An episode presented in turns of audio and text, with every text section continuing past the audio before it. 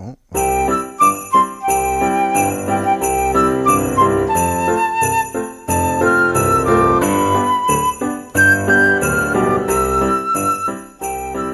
Hallo und herzlich willkommen zum Ringfuchs Weihnachtskalender Türchen 9 heute. Mein Name ist Marvin Mendel. An meiner Seite wie immer der wunderbare, überaus hübsche, gut wow. gebildete und einzigartige Jesper. Hi. Ach, Dankeschön. Das ist ganz warm ums Herz jetzt hier. ja, Wunderbar. zur Weihnachtszeit müssen auch ein paar Komplimente verteilt werden. Das stimmt, das stimmt. Und, fair. und dann sag mir doch einfach mal, was du in Türchen 9 da so versteckt hast. Ja, da habe ich, glaube ich, jetzt wirklich eine Sache, die wenig Leute auf dem Zettel haben. Also, dass ich ein großer William Regal-Fan bin, äh, wissen, glaube ich, die meisten. Aber ähm, es ist ein Moment, der jetzt auch in der Karriere von William Regal eigentlich keine riesige Rolle spielt, aber der mir sehr am Herzen liegt. Und zwar ist das eine äh, William Regal gegen Triple H in der Eugene-Fehde. Es geht eigentlich genau um eine Promo, die wir natürlich hier auch nochmal rein verlinken werden. Diese ganze Eugene-Geschichte, wir haben das an einer Stelle schon mal angesprochen, ist nicht ganz einfach, ja. Also nee, diese ja. Story um einen, ja, geistig behinderten Charakter, der halt im Wrestling-Kontext versucht, da irgendwie gegen Heels zu bestehen, ist schwierig zu erzählen und wurde auch nicht immer besonders gut erzählt. Das haben wir, glaube ich, auch schon unsere Meinung dazu gesagt. Das stimmt, ja. ja. Wobei es ja wirklich probiert hat, aber es ist schwierig, ja. Mhm. Ja, es ist, es ist, ist auch nicht die Schuld des Performers gewesen, nee. sondern eben, ja, es ist halt einfach ein schwieriger Kontext, um mhm. das richtig durchzuziehen. Ne? Äh, aber William Regal als äh, am Anfang als als Heel-Charakter, der dann aber ja tatsächlich irgendwie ja so väterliche Gefühle für Eugene entwickelt und dann eben nicht mehr mit ansehen kann, wie der wie der verarscht worden wird, ist tatsächlich eine sehr schöne Seite dieser Fehde. Und ähm, es kam dann zu einem äh, ja, Titelverlust von Triple H, der äh, von Eugene gelenkt worden ist und ich glaube den Titel an äh, Chris Benoit, glaube ich, verloren hat bei bei Raw.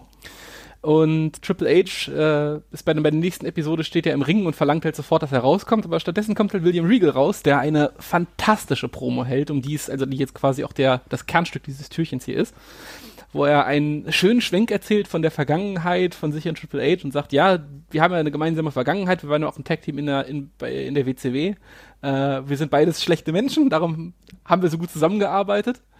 Äh, aber ich bin nicht so schlecht, dass ich mir damit angucken konnte, was du mit Eugene gemacht hast. Und darum habe ich ihn reingelassen bei dem Raw, äh, damit er dich ablenkt. Und dann hält er einfach so eine fantastische Promo, wo er eben einfach sagt, es ist mir völlig egal, wir sind beide, wir sind beides wirklich Arschlöcher, aber das lasse ich nicht zu. Und ich hau dir jetzt einfach aufs Maul. Es reicht mir. Ich habe keine Lust mehr, dass du das machst. Ich, ich werde jetzt, ich werde dich jetzt richtig verhauen.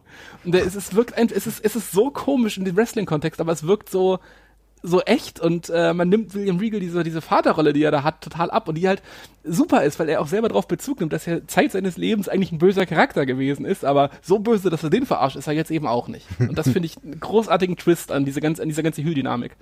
Ja, da sieht man aber auch, wie gut ähm, William Regal auch äh, in Promos wieder ist, ne? dass er die auch mhm. immer glaubwürdig und auch in einen guten Kontext verpackt. Also auch äh, mit seiner Persönlichkeit, seiner Rolle, aber auch mit seiner eigenen Historie immer wieder spielt. Ja. Ne? Wahnsinnig. Also es ist wirklich großartig, dieser, dieser Kontext mit, ja, ich bin selber böse und hier ist aber Schluss für mich, hier mache hier, hier ziehe ich die Linie und weiter gehe ich nicht. Äh, und das bringt er einfach gut rüber. Und das, das ist halt eine glaubhafte, es ist halt eine glaubhafte Erzählweise, also eine, die man ja auch oft in Filmen und so findet, wo es Charaktere gibt, die sich in ich sag mal, ja, schlechten Milieus oder sowas tummeln, also auch gerade viel in Gangsterfilmen, die dann aber irgendwie doch noch so einen moralischen Kodex haben, der dann irgendwie sie doch zum tragischen Helden oder so des, des Films werden lässt. Und genauso ist es hier ja auch, ja. William Regal ist immer das intrigante, hochnäsige Arschloch gewesen, tatsächlich. Mhm, mhm. aber er ist immer noch ein Mensch, so, und das kommt an der Stelle dann eben rüber. Im Gegensatz zu Triple H, der jetzt eben einfach, äh, ja, den unschuldigen Jungen halt verprügeln möchte. Ja, der Bulldozer, der eigentlich alles weghauen will und ja. dementsprechend seinen Vorteil über des, des anderen stellt und auch auch Eugene muss dann darunter leiden. Ja, das finde ich auch cool und das passt aber trotzdem auch sehr, sehr gut zur William Regal-Rolle. Ja, es endet dann leider äh, relativ schlecht für William Regal, der in der gleichen Folge dann ein Match gegen Triple H bekommt, das er selber gefordert hat und er wird nach Strich und Faden verprügelt, dann zum Schluss mit dem Stretchhammer, äh, Sledgehammer auch noch blutig geschlagen. Der Stretchhammer wäre auch geil. Der Stretchhammer, ja, genau. äh, also leider kein Happy End an der Stelle, aber trotzdem ein richtig cooler Moment und mal was, was anderes tatsächlich, weil es eine schöne kleine Erzählung an einer unerwarteten Stelle ist in der WWE und das kommt nicht so ganz häufig vor. Mhm. Ja, und William Regal setzt auch an weniger markanten Punkten seine Akzente.